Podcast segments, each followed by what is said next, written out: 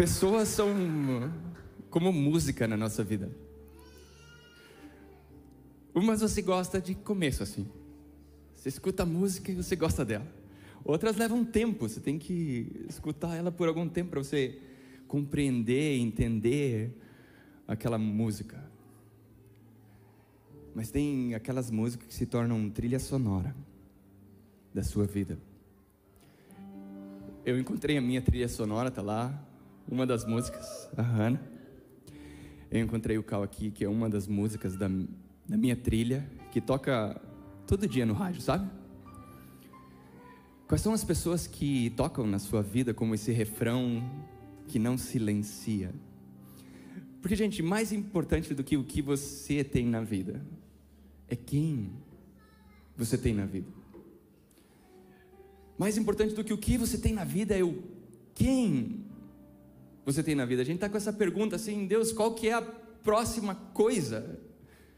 Sabia que você está a um relacionamento de mudar toda a sua vida?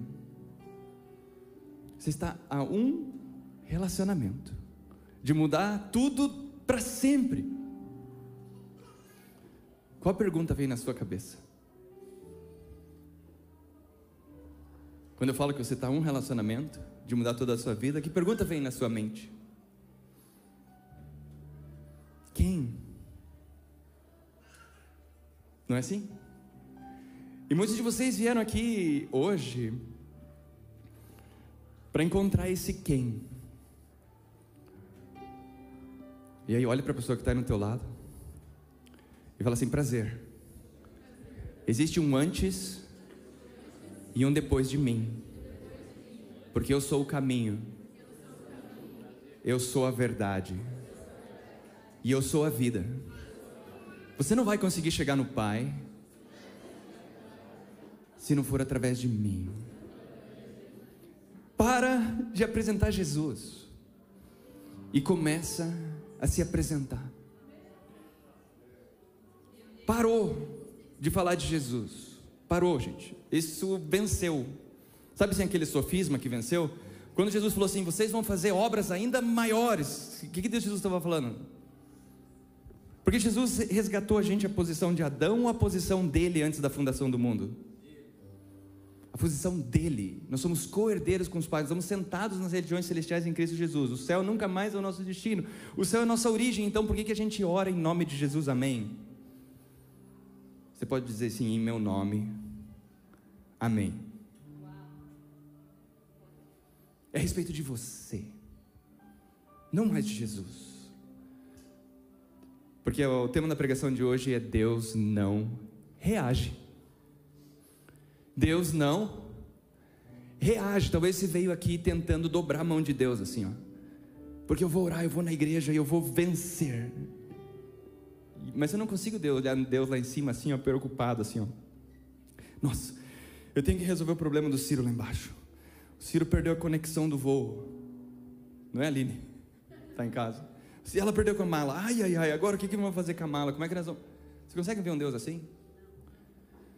Deus não está preocupado. Então por que você está? Deve estar sentado. Sabe assim aquele filme que. Quem já sabe o final do filme, o final do jogo? Sabe assim, aquele jogo que você pôs no videotape e o amigo falou: Não, grava para mim, daí depois a gente assiste junto. Você está assistindo, você está angustiado com, com, com, o jogo.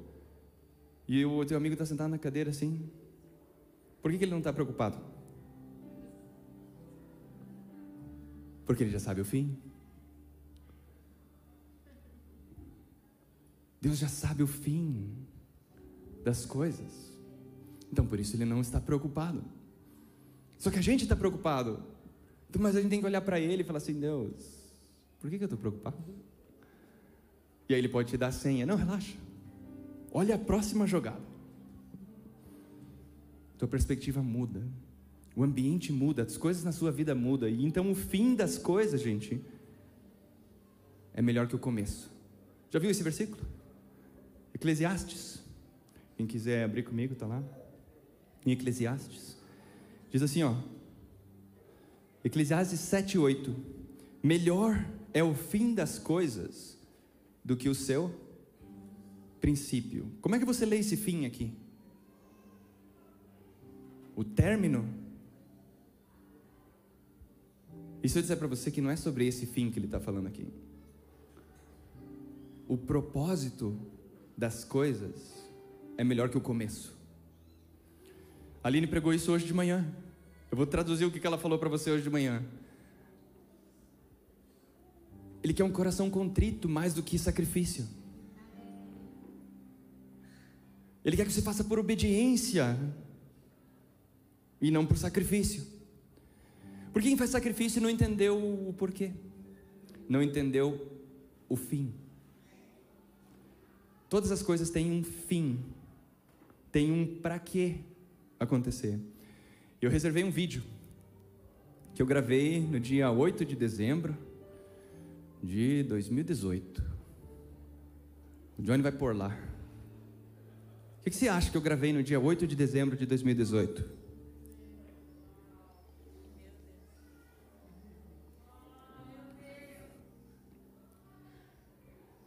Porque hoje é o dia do fim das coisas.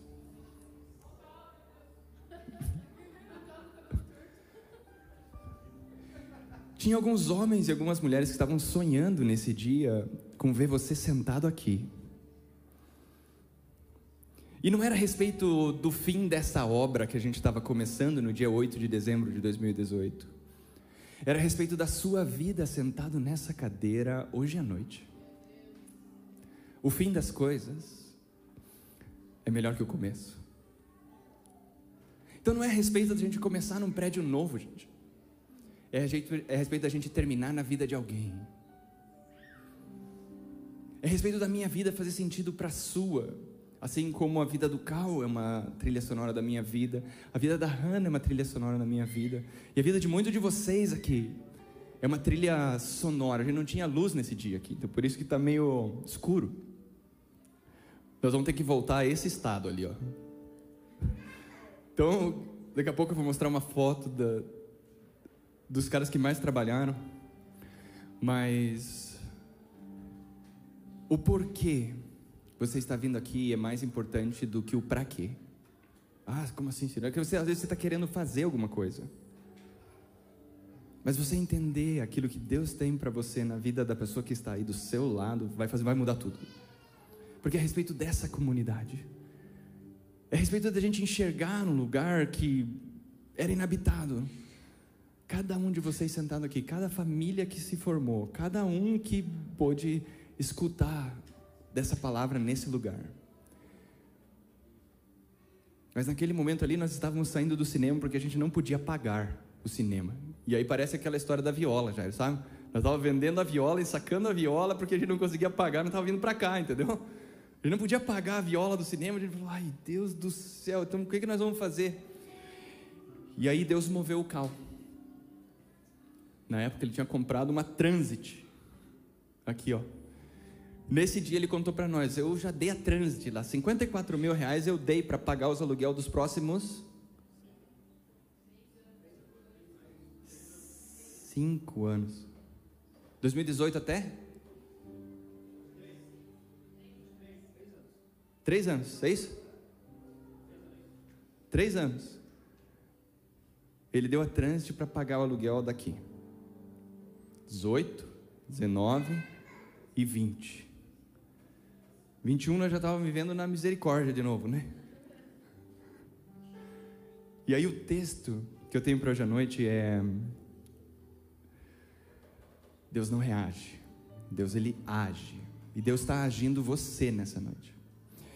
Então se você não puder me aceitar como um profeta que Deus mandou aqui de bermuda nessa noite, aqui de tênis, porque o Cal me pegou na casa dele no chá de bebê e falou assim: Você tem uma palavra para 20 minutos hoje? Eu falei: Tenho. 5 horas da tarde, ele falou: Eu falei: Eu tenho. Me aceita como a mula que Deus mandou para falar com você hoje de noite, porque Deus podia ter mandado a mula abrir a boca aqui, seria mais impactante. Mas Ele mandou eu para te dizer uma coisa: que você é o sopro de ar fresco numa casa em chamas. Deus não está reagindo nada na sua vida, Deus ele já agiu tudo. Deus não está, não tem a expectativa de que ele ainda vai fazer alguma coisa por você, ele já fez. Você já percebeu que a gente vive num universo completamente dado? a Sol, a Lua, as estrelas. Por que, que tem uma corrida da SpaceX, da, da Amazon, do Jeff Bezos, para chegar em Marte? De quem que é Marte? É de Deus. Mas quem chegar antes, o que, que ele faz? Loteia. Esse lugar aqui, concorda que 500 anos atrás era de quem? Era de Deus. Deus tinha dado para nós. A gente que veio aqui cercou e disse assim: é meu. Mas nunca foi, gente. A gente vive num universo dado, não tem como a gente ganhar de Deus na arte de dar. Deus já te deu tudo o que você precisa. Você pode ser o maior, plan... o maior produtor de laranjas em terras públicas do país. Sabia disso? Porque se você plantar uma semente de laranja ali naquele canteiro no meio, nasce ou não? Em três anos pode colher ou não? Se ninguém colher, você pode colher todas da rua? Pode. Porque a terra é fértil, gente. Deus já deu para você, a provisão já está dada. Só que tem muita gente esperando que Ele ainda dê. Ele já falou: Eu já dei. Eu já te dei, meu filho. Vai ali para fora, você vai encontrar terra devoluta. O que é terra devoluta? Terra de ninguém. Ninguém loteou ainda. Então ali, se você subir, de quem que é o Pico Marumbi? Hoje da reserva estadual do Pico do Manumbi, certo? Alguém criou uma reserva, concorda comigo que até dois anos atrás não tinha uma reserva ambiental. Se alguém loteasse, o que, que acontecia? Era daquela pessoa. Você está me entendendo que Deus te deu o que você precisa? Então, assim, o propósito das coisas é melhor que o começo delas. Então, nós não estamos começando uma nova house lá. Nós estamos terminando. Como assim, Senhor, nós estamos terminando? É porque a gente se move pelo fim das coisas. A gente se move pelo porquê nós estamos fazendo aquilo, não é a respeito daquilo, porque aquilo é só a próxima onda que Deus vai fazer a gente surfar. E Deus está levantando uma onda, gente. Não sei se vocês já perceberam. Deus está levantando uma onda tremenda. Assim, ó. Se você já. Até Facebook mudou de nome. Porque existe uma onda que talvez você não percebeu, mas ela é maior do que a internet que foi em 1994. Uma onda de prosperidade que você nunca viveu. Só que você só não vai viver essa prosperidade se você não se educar, se você não entender o fim das coisas. Por que, que Deus está movendo isso? Por que, que Deus está movendo a pandemia? E aí, olha só, leia comigo lá em Romanos 9, 16. Põe aquela foto para mim, só para terminar o capítulo aqui da House, Johnny. Ele colocou uma foto aqui ou não? Ó. E aqui é um dos... Eu sou o que menos trabalhei aqui, tá? Mas aqueles caras ali, meu, trabalharam muito aqui nessa igreja. São algumas músicas, tá ali o Clérito, tá ali o Wellington, tá ali o Dudu. São músicas que fazem parte da minha trilha sonora, por saber. Então, seja a trilha sonora na vida de alguém. Ele não vai lembrar das coisas que você tem. Sabe do que, que as pessoas vão lembrar? De como você fez elas se sentirem. Deus, as pessoas não vão lembrar muitas vezes do que você fez, ou do que você falou, ou do que você tem, elas vão lembrar de como você fez elas se sentirem. Você precisa ser a resposta para alguém. Só que você quer que Jesus seja. Só que Jesus falou: Filho, é a tua vez. Filha, é a tua vez. Sai dessa conexão entre o que você não é e o que você poderia ser. Você fica aqui olhando para o que você não é e pensando no que você poderia ser, e você não sai desse interregno, você não sai da conexão. Você precisa decidir tomar um passo. Essa noite ela é impactante para a gente, porque o Léo me deu uma notícia para a gente. Ele é uma... Se ouviram a voz dele aqui, vocês vão ouvir de novo. Aproveitem. Ele está indo para São Paulo. E ele é uma trilha sonora nas nossas vidas. Ele foi convidado para o ministério em São Paulo e isso comoveu a gente já, aquilo que Deus está fazendo na vida dele. Mas o fim das coisas é melhor do que o começo. Eu sei que Deus está levando ele para lá porque Deus está desligando alguns sistemas, não. E Deus está religando novos sistemas. All system go. Então ele desligou alguns para ligar outros sistemas. Mas ele essa trilha sonora na nossa vida e ele fala comigo num discurso sem palavras, assim como Deus vai falar com você muitas vezes num discurso sem palavras através da vida de alguém. Simplesmente de você ver a atitude que ela toma. Porque não é a respeito daquilo que você fala, é como você faz as pessoas se sentirem. Você precisa fazer as pessoas sentirem a sua presença. Você está sentindo a presença de Jesus hoje aqui? Muitas vezes você não vai lembrar do que Jesus falou, mas você vai lembrar do que Jesus te fez sentir. Porque Ele é o único nessa noite que pode tirar um sentimento de dentro de você, assim, ó, com a mão. O remédio não pode tirar, o psiquiatra não pode tirar, um esposo não pode tirar. Você precisa encontrar esse quem, não o da Barbie, mas esse Jesus na sua vida. Esse Jesus que pode tirar com a mão um sentimento de dentro de você. Porque às vezes você está querendo colocar um sentimento lá dentro, mas às vezes não é a respeito de tirar um sentimento, é a respeito de desenvolvimento. E o que é desenvolvimento? É desenvolver. Talvez você esteja muito envolvido com alguns sistemas na sua vida. Talvez você esteja muito envolvido com coisas que você não deveria estar envolvido. Novidade para você: Deus vai desligar alguns sistemas. Deus vai tropeçar no cabo que nem o Zuckerberg fez com o WhatsApp outro dia. Pô, vai tropeçar, vai ficar três dias sem WhatsApp. Como é que foi isso para você? Fica três dias sem WhatsApp, dois dias, né? 24 horas, vai. Pareceu dois dias, né? Porque ele começou a falhar, assim, né? Mas muita gente foi desconectada, assim, ó. E muitas vezes Deus vai desplugar alguns sistemas, assim, ó, propositalmente. Por quê? Porque Deus não reage. Deus, ele age. E Deus está agindo desde a fundação do mundo, inclusive para você estar aqui nessa noite. Então, assim, Romanos 9,16: não depende de quem quer ou de quem corre, mas de Deus usar a sua misericórdia. Então, traduzir isso para você. Tudo que eu estou dizendo aqui, gente, é que Deus tem a primeira palavra na sua vida. É Deus que inicia a ação na qual a gente faz parte, para o bem ou para o mal.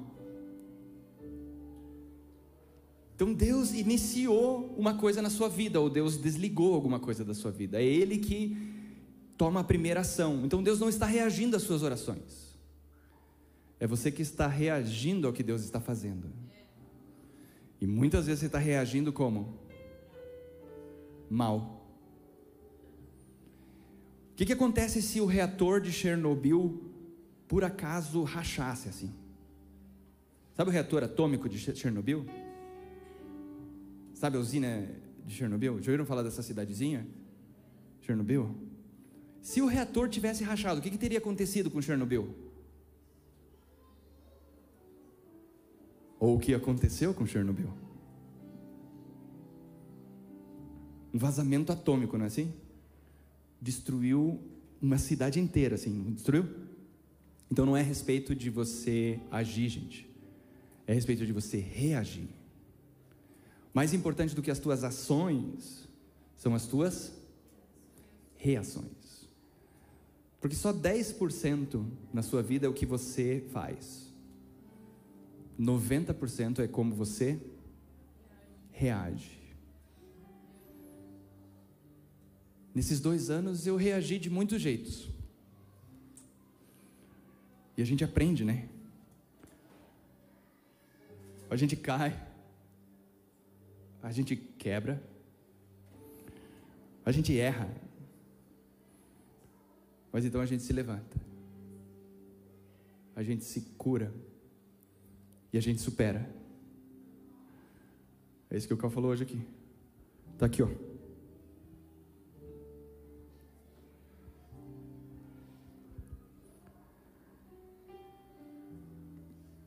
Você vai cair, você vai errar, você vai quebrar.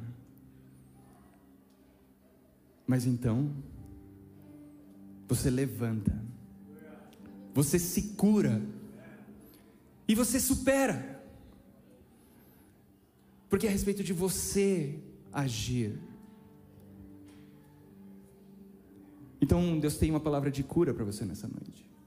Deus está curando as suas emoções, Deus está curando seus sentimentos, Deus está tirando uma coisa de dentro de você que não deveria estar lá, Deus está te desenvolvendo de alguns sistemas que você mesmo ligou na sua vida nesta terra, e Deus precisa tropeçar no cabo para te desligar de algumas coisas, para que você se ligue, para que você se desenvolva para aquilo que Deus está querendo te levar, e Deus está nos desenvolvendo dessa casa. Nós estamos saindo desta casa hoje. Para a gente alcançar a próxima. Nós estamos nos desenvolvendo. Dói. A gente cai. A gente erra. A gente quebra. Talvez, muitas vezes, a gente fracassa. Mas aí, como diria Rag Bone, we are only humans. Você só é humano. A única diferença é que o poder de Deus está dentro de você. A única diferença de você para qualquer outro humano é que Ele te deu a capacidade de ser feito filho de Deus. Então para de apresentar ou procurar alguém fora de você. Se você está com Cristo, você já está sem Cristo, você precisa estar em Cristo. Cristo tem que estar dentro de você. Ele não habita mais prédios, nunca mais habitou. Depois da cruz, ele decidiu habitar quem? Está tudo aí. Está tudo depositado dentro de você. Está tudo pronto, está preparado. Mas você precisa se levantar. Você precisa ter, terminar as suas orações em meu nome. Amém porque isso vai fazer você reconhecer a sua identidade. Tem muita gente olhando para a sua identidade continua orando em nome de Jesus? Amém. Não é assim? João 6,26 fala assim: ó, naquele dia em que desceu o Espírito Santo, não sou eu mais que vou orar em seu nome, porque o próprio Pai vos ama. Esse é o dia. É o dia em que Deus não reage. Deus ele age. Ele agiu desde a fundação do mundo para te fazer filho conforme a promessa. E aí você supera tudo o que for preciso. Porque o mesmo Espírito que ressuscitou Jesus dos mortos está aí dentro. O mesmo Espírito que ressuscitou Jesus dos mortos habita em você. E isso faz toda a diferença. Por isso que a glória da segunda casa, Cal, vai ser extraordinária. Vai ser uma church, home, extraordinária. Não vai ser um home church. Vai ser uma igreja casa, vai ser uma igreja lar, uma igreja em que as pessoas vão vir e vão encontrar uma família. Eles vão encontrar uma árvore frondosa com os galhos se estendendo por toda a cidade e as raízes por todo o país. E eles vão poder se abrigar. Eles vão poder encontrar descanso, eles vão poder encontrar você. Bem-vindo ao futuro.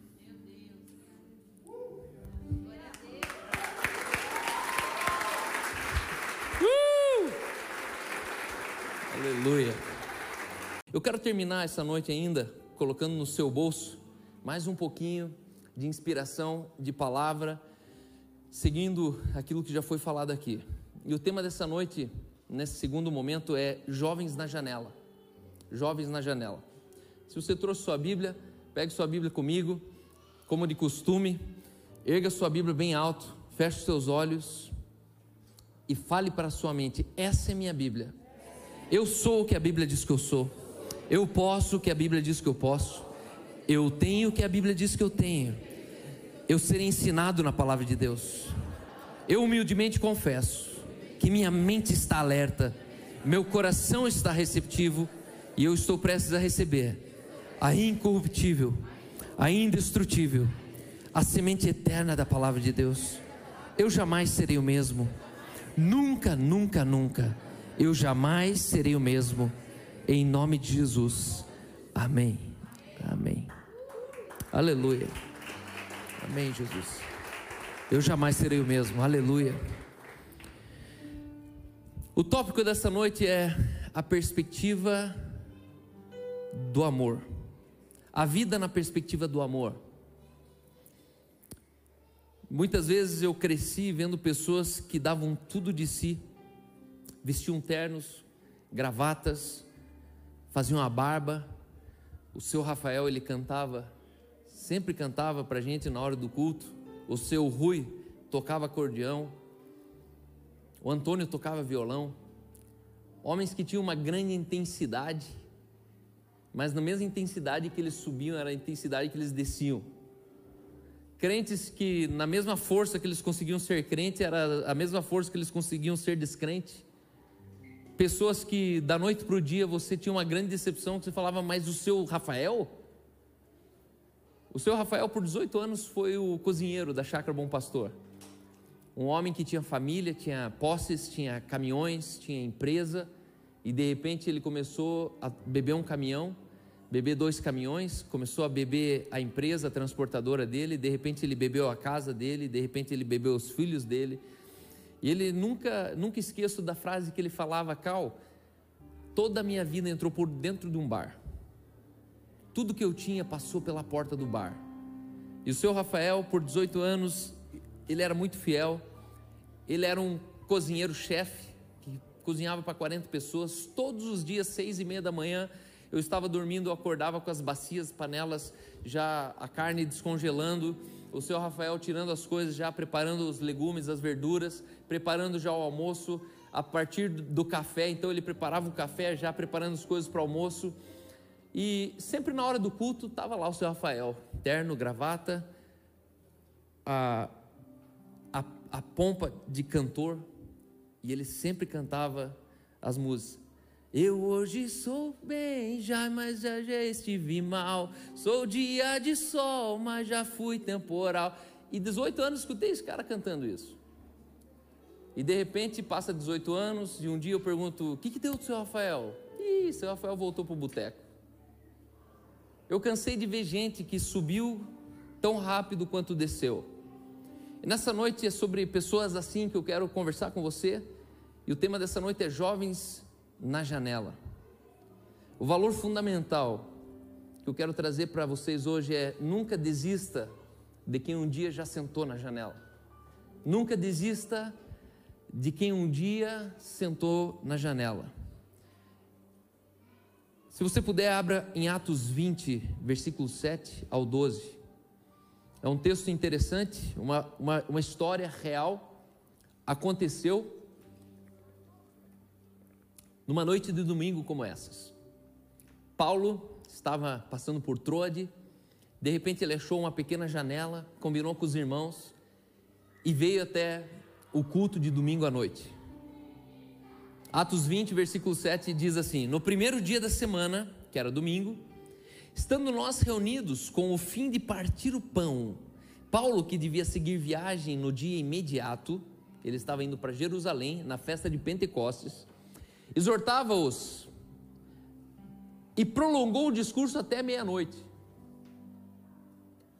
Paulo começa um culto igual esse aqui, só que em vez de pregar meia hora, ele começa a pregar 40, 50, uma hora, dá duas horas, dá três horas, bate meia-noite. E aí o texto diz: E havia muitas lâmpadas no cenáculo onde estavam reunidos. Um jovem chamado Eutico, que estava sentado numa janela, um jovem chamado Eutico. Se tivesse janela aqui, alguns estariam sentados na janela pelo calor que está hoje. Mas estava lá um jovem sentado na janela. O nome dele era Eutico. Adormecendo profundamente durante o prolongado discurso de Paulo, vencido pelo sono, caiu do terceiro andar abaixo e foi levantado morto. Descendo, porém, Paulo, inclinou-se sobre ele e, abraçando-o, disse: Não vos perturbeis, que a vida está nele. Subindo de novo, partiu o pão e comeu. E ainda lhes falou largamente até o romper da alva, até o amanhecer. Então conduziram vivo o rapaz e sentiram-se grandemente confortados. Uma história, no mínimo, interessante, mas que tem tudo a ver conosco. Primeiro, se você ouvisse Paulo, isso te faria adormecer ou te faria ficar acordado? Se hoje Paulo, sendo um apóstolo da graça, aparecesse em Curitiba vendendo uma noite no estádio, quantos de vocês iriam para assistir ele? Paulo, simplesmente Paulo. Provavelmente você ia falar: não, não, não, eu já li tanto sobre esse cara que no mínimo eu preciso dar um bisu lá e dar uma olhada nele. Só que imagine que de repente, no meio dessa figura, desse cara emblemático, ele começa a falar, e aquilo que ele começa a falar é tão profundo, tão profundo que gera até sono em alguém. E o cara está ali sentado, ele até começa a assistir o culto, e a Bíblia diz que ele é era um jovem afortunado, era um cara interessante, ele não era bobo, ele não era burro, ele não era um cara mendigo que chegou lá do canto e ficou assistindo do fundo lá, não, era um jovem afortunado.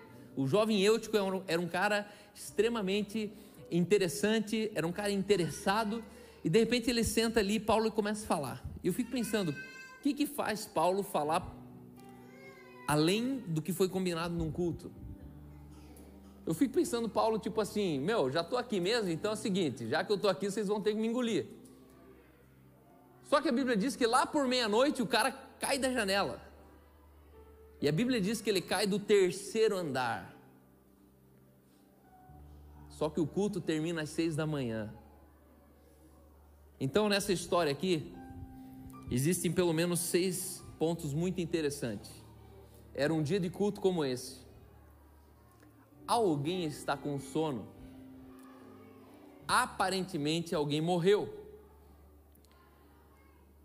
Terceiro, alguém parou de fazer o que estava fazendo quando o assunto era vida ou morte. Número 5, alguém profetizou para alguém que já estava dado como morto. Número 6, alguém voltou a fazer o que já estava fazendo depois que a situação estava resolvida. Esse texto aqui me fez lembrar o cotidiano que um pastor vive nos dias de hoje. Todos os dias eu e você nós estamos indo até um culto.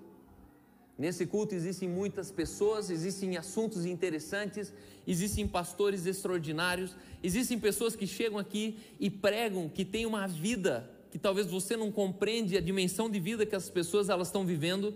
Talvez esse jovem não fazia, talvez não fazia noção quem que era Paulo. Provavelmente essa igreja que entrou de não fazia noção quem era Paulo. Hoje quando a gente dá um zoom e a gente olha três naufrágios, a gente olha um cara que foi decapitado, a gente olha um cara que irrompeu com um período onde os apóstolos estavam pregando a lei, mesmo depois de ter conhecido graça, onde um cara ele simplesmente ele, ele, ele confronta toda a religião depois de Jesus, um cara que vem e quebra todos os protocolos, e de repente num dia de culto tão especial, alguém está com sono. E às vezes nós, como pastores, nós estamos nessa perspectiva. Cara, eu vim de longe, eu peguei o avião, eu esqueci a mala, minha esposa está aqui, meus filhos estão com a minha sogra. E quando você chega naquele dia de culto, você encontra o cara dormindo na tua frente. E dá vontade de falar assim: Meu, estou perdendo tempo aqui. O que, que eu estou fazendo aqui em Brasília? O que, estou fazendo aqui no Rio Grande do Sul? O que, que eu estou fazendo aqui na Espanha, cara? Deixei minha esposa porque alguém está com sono. Todos os cultos que nós nos reunimos numa sexta, num, num domingo, num domingo de manhã, eu queria dizer para você: não se impressione que alguém está com sono. O seu sono não é determinado pelo que eu falo. O seu sono é determinado pelo quanto você já está cansado de você mesmo. Existem irmãos entre nós que estão chegando no culto com sono. E às vezes você pensa que o que dá o sono é o cara que está falando lá na frente. E de fato, eu brinco sempre onde eu prego que existe dois tipos de pregação. Uma pregação que te faz dormir e a outra pregação que te faz acordar. E normalmente eu sou dessa segunda. O cara está quase pegando no sono, deu solto uma frase, o cara, não, o que, que ele está falando? O cara termina brabo, mas termina acordado, pelo menos. É, tem pregação que é igual a espada, né? Diz que é chata e longa, né? Pregação espada, chata e longa. E a gente, como pregador, às vezes a gente está nesse conflito. Mas será que é para pregar mais divertido? Será que eu fico prestando atenção em quem está dormindo? E eu queria dizer para vocês que na nossa igreja, no nosso contexto, você vai encontrar muitas pessoas com sono. O sono da vaidade, o sono da riqueza, o sono da carreira, o sono do grande romance. Hoje gente estava lá em casa e eu comentava, né? O quanto uma mulher apaixonada é burra, né? Aí a pessoa lembrou que um homem é tão igualmente burro quanto uma mulher. Eu falei, é verdade. E a, e a ciência ainda explica que a paixão é considerada demência. E de repente o irmão está sentado aqui com sono e a gente não sabe, ele só está apaixonado, não é que ele está com sono, é que ele está apaixonado. Nada que você fala para ele faz sentido. E nós precisamos ter uma visão madura de entender que existem irmãos na fé que ao longo do caminho eles vão começar a se mostrar com sono. Pessoas que estão vindo às nossas reuniões, pessoas que estão indo no cinema, pessoas que fazem cinco anos que já estavam no ministério, só que por uma razão ou outra começam a ficar com sono. Sabe, a igreja começa a ficar cansativa. Só que depois de um sono, sabe o que pode acontecer com eles? Normalmente eles caem do terceiro andar.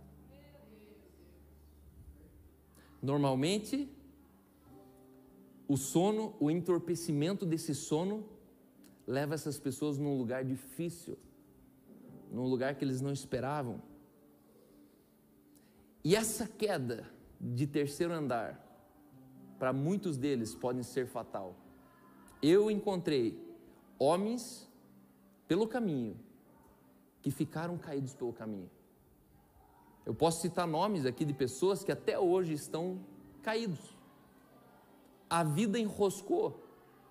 Homens que eles não conseguem vir nessa igreja, isso é um problema, mas que eles não conseguem nenhuma outra, esse é o maior problema. Porque se você não consegue vir na nossa igreja, está tudo bem, desde que você vá em outra. Outra igreja não, outra congregação, porque igreja é tudo igual, é a mesma igreja. Mas vai em outra congregação. Só que o problema desses homens não é que eles caíram e não conseguem vir nessa igreja, é que eles não conseguem nenhuma. Porque o problema do tombo deles não foi a igreja, foi o sono deles.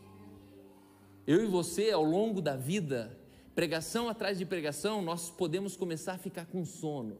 Sabe quando tudo é repetitivo? Quando você já escutou o Paulo falando, provavelmente aquele jovem estava falando assim, cara, de novo o cara está falando a mesma coisa lá do. E de repente ele cai do terceiro andar aparentemente entre nós, alguém morreu.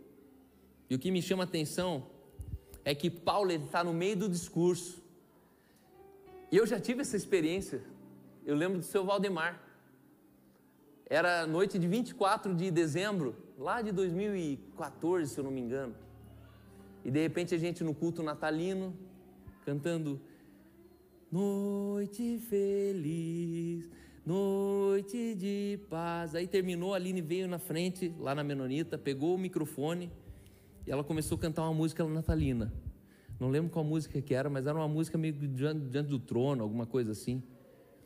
E quando a Aline estava no meio da música, alguém grita lá atrás. E de repente virou uma muvuca e o cara morreu no meio do culto. Eu estava nesse culto. Foi meio esquisito. Foi um Natal inesquecível. E de repente para o culto todo mundo corre, já chama o primeiro médico, meio enfermeiro que estava no culto, tampa o nariz, sopra na boca do seu Valdemar, e o seu Valdemar não resiste e morre. Eu lembro que o culto acabou ali. A gente não voltou a terminar o culto. Só que me chama a atenção nesse texto que alguém morreu no culto. E Paulo tinha um espírito para voltar para o culto. Paulo sabia o que estava falando, sabia o que estava fazendo, Paulo sabia o que, o que precisava ser feito. No meio do caminho, alguém morreu no meio de um culto, o cara despencou do terceiro andar, cara. E aí, o texto lhe diz: vencido pelo sono, caiu do terceiro andar e foi levantado morto. Descendo, porém, Paulo inclinou-se e, abraçando, disse: Não vos perturbeis, que a vida está nele. E aí o texto diz: Subindo de novo, partiu o pão e comeu. Esse texto não está falando que Paulo ressuscitou ele. Ele foi levantado morto cara desfalecido. Paulo ele foi até lá embaixo, abraçou o cara e falou: Fique tranquilo, tem vida nele. Largou ele, voltou e fez a ceia. Você consegue entender a profundidade da consciência que Paulo tinha do que ele estava fazendo? Quando a gente faz um culto aqui à noite, a gente não está fazendo um culto porque domingo à noite você não tem o que fazer. A gente está fazendo um culto aqui porque domingo à noite a gente tem uma pauta que você precisa ser parte dela. Que aquilo que nós fazemos e falamos aqui no domingo à noite engaja uma ação no teu ano, engaja uma ação no teu futuro, engaja uma ação no destino dos seus filhos. Nós estamos falando aqui de um, de um futuro próximo, e aqui o Ciro falou muito bem. O propósito das coisas é melhor que o começo, o fim das coisas. E eu nunca pensei nisso, cara. Eu nunca tinha parado para pensar nisso, cara. O fim significa a lógica, o propósito das coisas melhor que o começo. E cada vez que a gente reúne a igreja à noite aqui, a gente já foi ensinado que a gente vem para adorar a Deus, que a gente vem para ofertar, que a gente vem para amar os irmãos, que a gente vem para um monte de coisa. Mas é maravilhoso saber que a gente vem porque o fim, a lógica, o propósito de nos reunir aqui é melhor do que se reunir aqui. E aí ele volta para partir o pão. Existem pessoas na tua vida que vão despencar do terceiro andar. E sabe o que você vai pensar? O problema é dele. Onde que ele estava? Estava lá dormindo. E a nossa tendência é não parar o que a gente estava fazendo para ir acudir alguém que despencou. Hoje eu quero dizer: pare o que você está fazendo. Não importa quão importante aparente mas nada é mais importante do que a vida de alguém. Por mais sagrado que seja o que, você, esteja fazendo, pare imediatamente o que você está fazendo e vai até um jovem caído. Vai até quem foi pego pelo sono. Volte na casa da divorciada. Volte na casa daquele que assumiu sua homossexualidade. Volte lá. Porque nós, como pastores, temos um ego. E esse ego é falar assim: aí, viu? fica aí dormindo na igreja, agora se vire.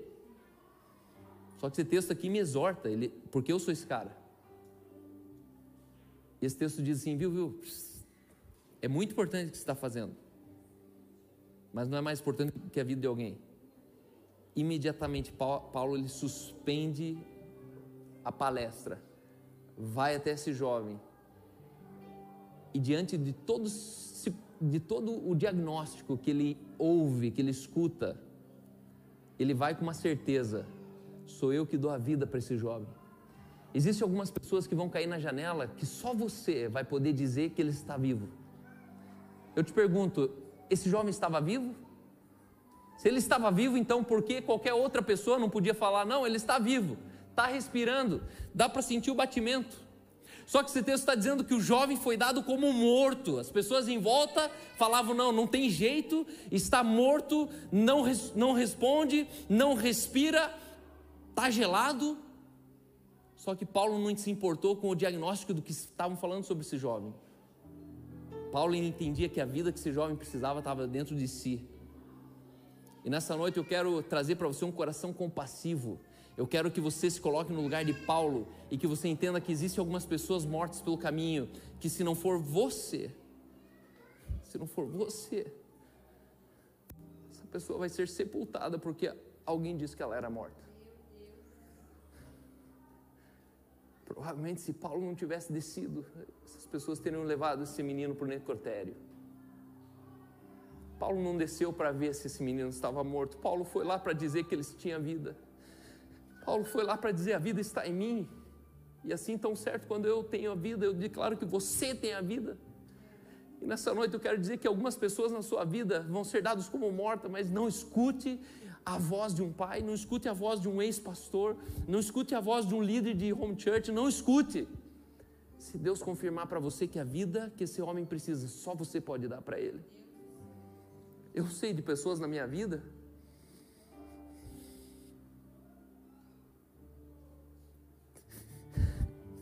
que Deus tem me acordado de madrugada dizendo só você pode voltar lá.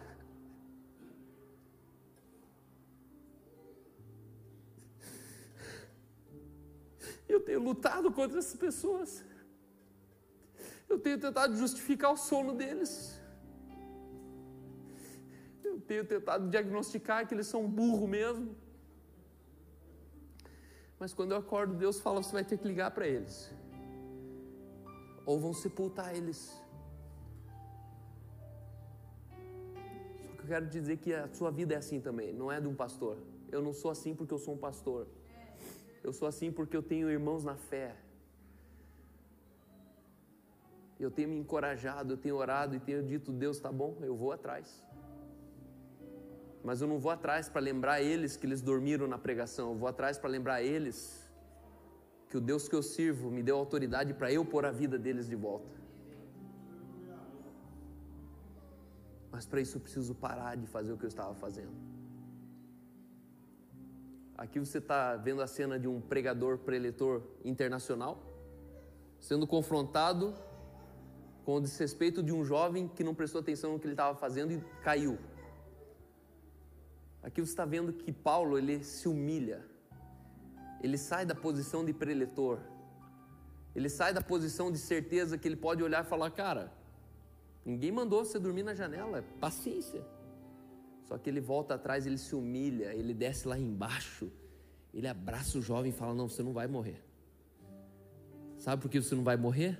Porque a tua virtude está que você vinha para o culto. Por isso o tema dessa noite é jovens dormindo na janela. O valor fundamental é nunca desista de quem sentou na janela. Eu estou falando de pessoas que vieram até a janela. Esse jovem não era um jovem qualquer.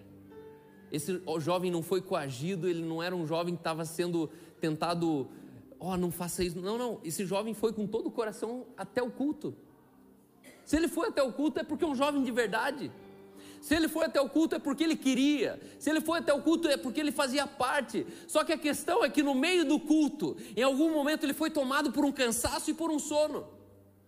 E assim eu queria que você entendesse, irmãos na fé, que vão tomar o sono durante a vida homens que vão estar entre nós, mas de repente vai bater o sono. E vir numa sexta-noite é muito cansativo. Vir num domingo à noite já se tornou muito difícil. Vir num domingo de manhã no cinema já é muito difícil. Só que provavelmente esses jovens vão cair do terceiro andar.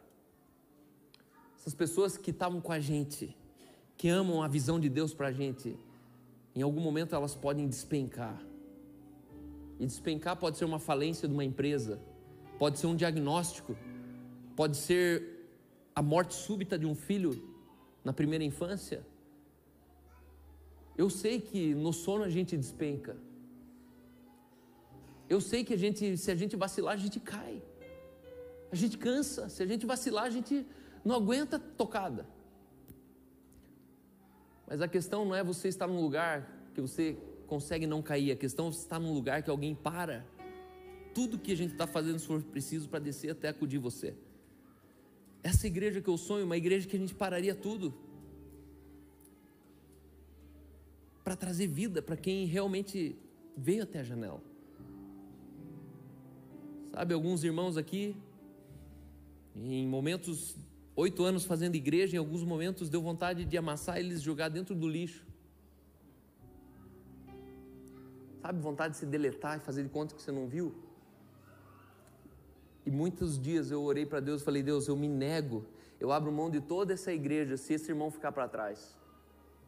Porque eu não quero terminar uma igreja que tem uma multidão e eu sentado lá com quem eu nunca quis sentar, sendo que quem realmente importa ficou pelo caminho.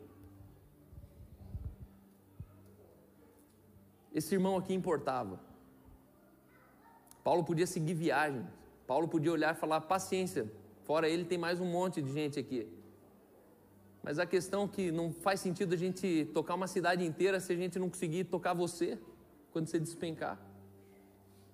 Não faz sentido a gente ter um coração compassivo para quem chegou a primeira vez no cinema, a gente não ter humildade para parar o que a gente está fazendo, descer lá embaixo e pôr vida em quem caiu da, da janela. Nós vamos cair da janela. Algum dia talvez você vai ser o que caiu da janela. Não sei se já lutou contra o sono, mas o sono ninguém vence. Por isso que as pessoas batem caminhões, carros. Por quê? Porque o sono, ninguém que bateu um carro dormindo quis dormir. E assim na vida com Jesus existem momentos que você vai ser vencido por um sono, que esse sono é mais forte que você o sono do, do ego, o sono da vaidade, da comparação, o sono do narcisismo, o sono do, da fama, da influência. E de repente você olha o irmão e fala: Hum, o irmão está pegando sono. Hum, o irmão parou de ouvir. Hum, o irmão parou de entender. E de repente está o irmão ali, ó, Paulo falando a melhor mensagem, e o cara em tempo real ele despenca. Número 5, profetize para quem está dado como morto.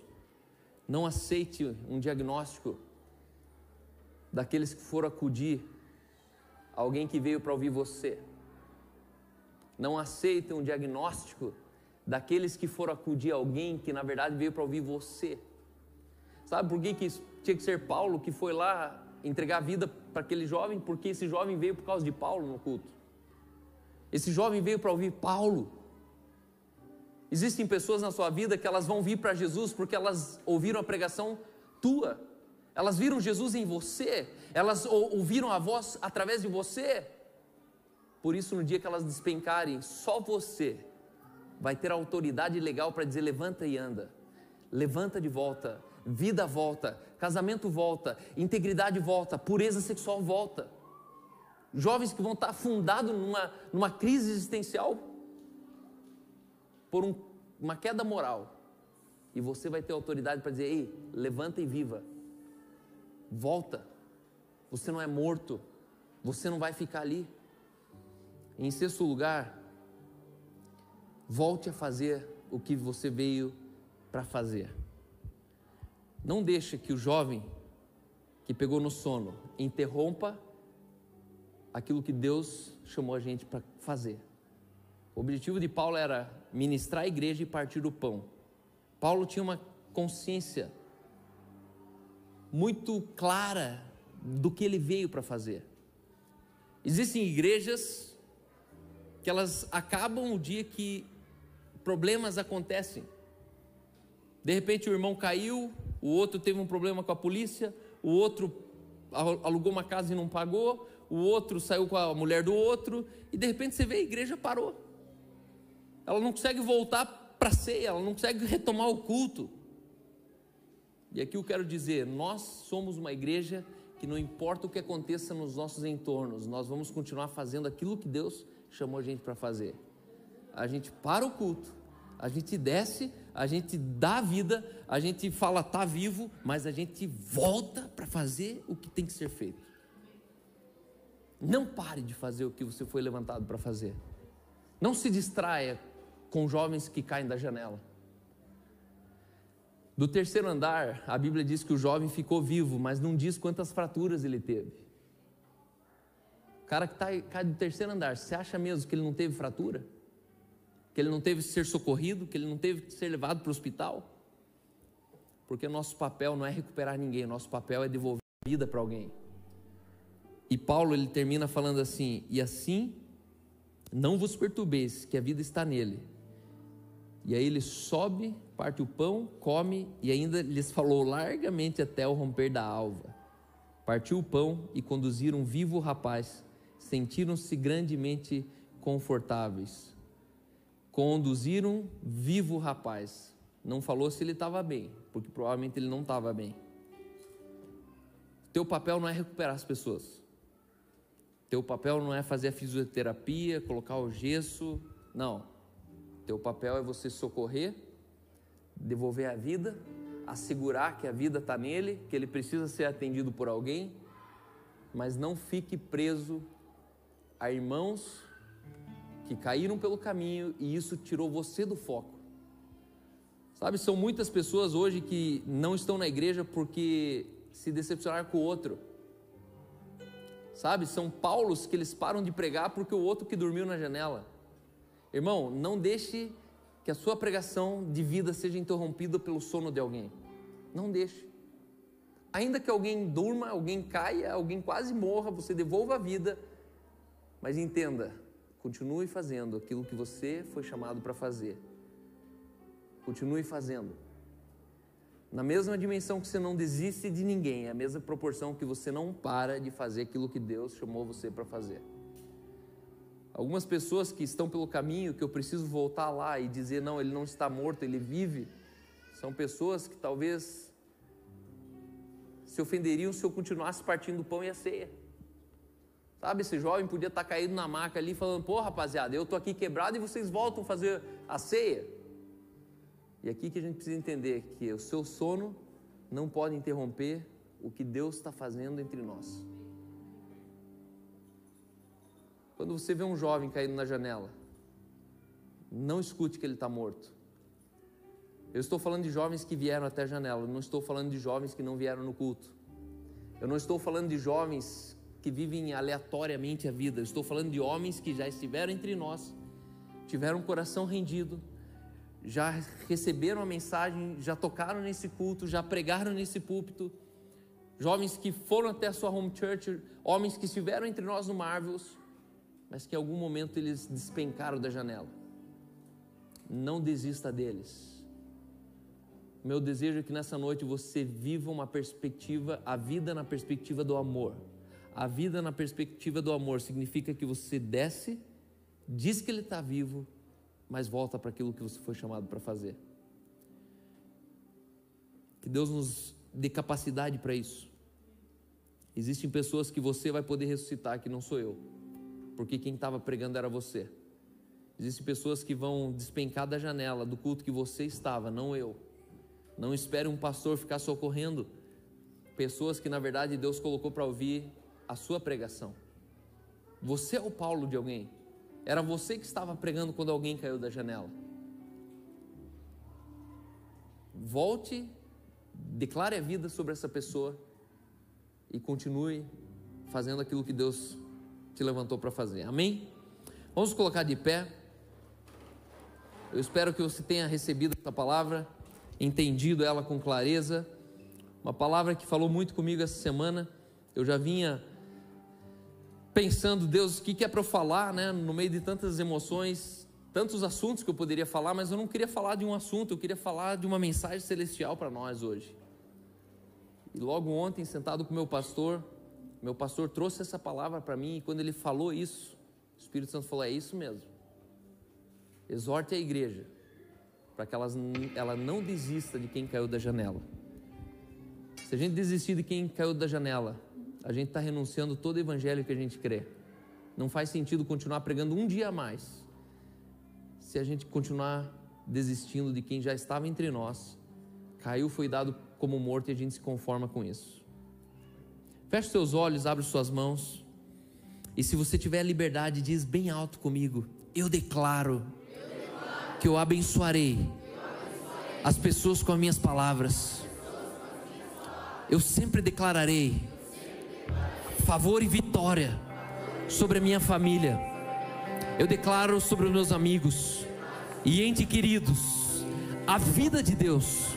Eu vou ajudá-los a despertar as sementes da grandeza que há no seu interior, dizendo-lhes: Eu estou orgulhoso de você. Você é talentoso, você é belo, você certamente fará coisas grandes na sua vida. Eu carrego em mim a vida de Deus, não importa quem caia, eu estou lá para levantar. Por isso eu declaro: aleluia, aleluia, aleluia.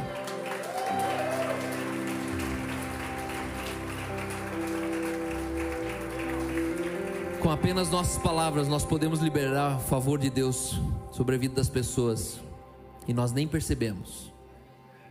É a tua palavra que devolve a vida para quem está morto, ainda que ele tenha caído do terceiro andar. Tua palavra vale muito. Profetize vida. Obrigado.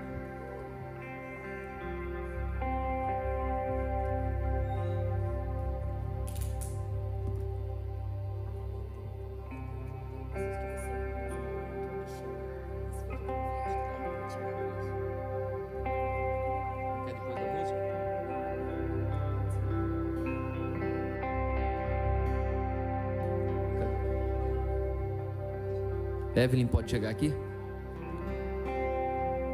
Evelyn?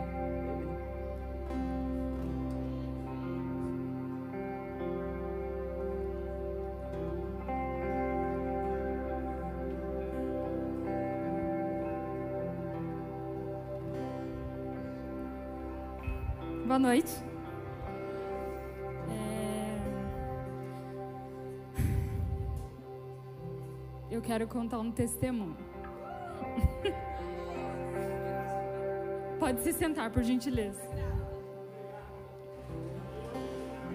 É... Agora há pouco foi falado que o fim ele é melhor do que o começo. E eu queria chamar meu marido aqui na frente, por favor.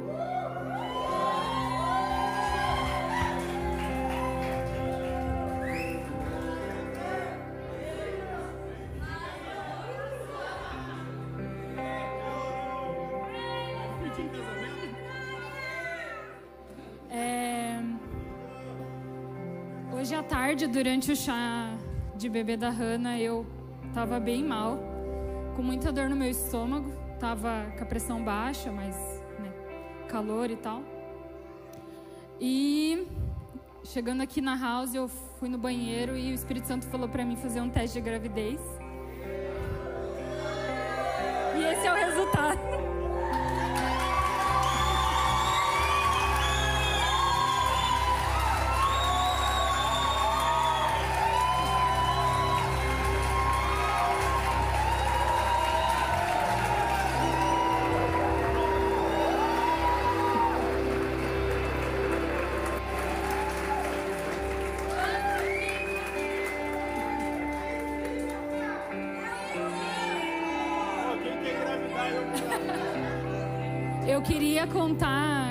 Culto, porque nada melhor do que contar isso para nossa família, a família que nós escolhemos para compartilhar a vida.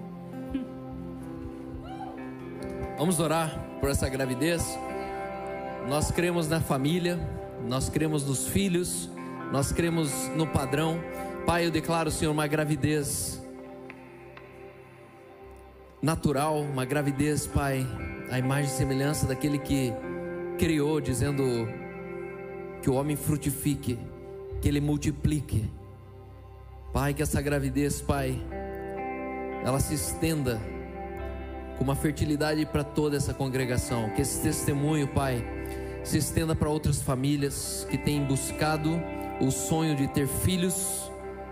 Pai, obrigado, Senhor, pela vida da Evelyn do Clériton pessoas tão essenciais nessa igreja, homens que foram levantados pelo Senhor aqui com integridade e verdade, homens que têm poder na sua simplicidade, homens que têm aprendido mistérios, Pai, daquilo que estava oculto, têm vivido, Senhor, dias de aceleração.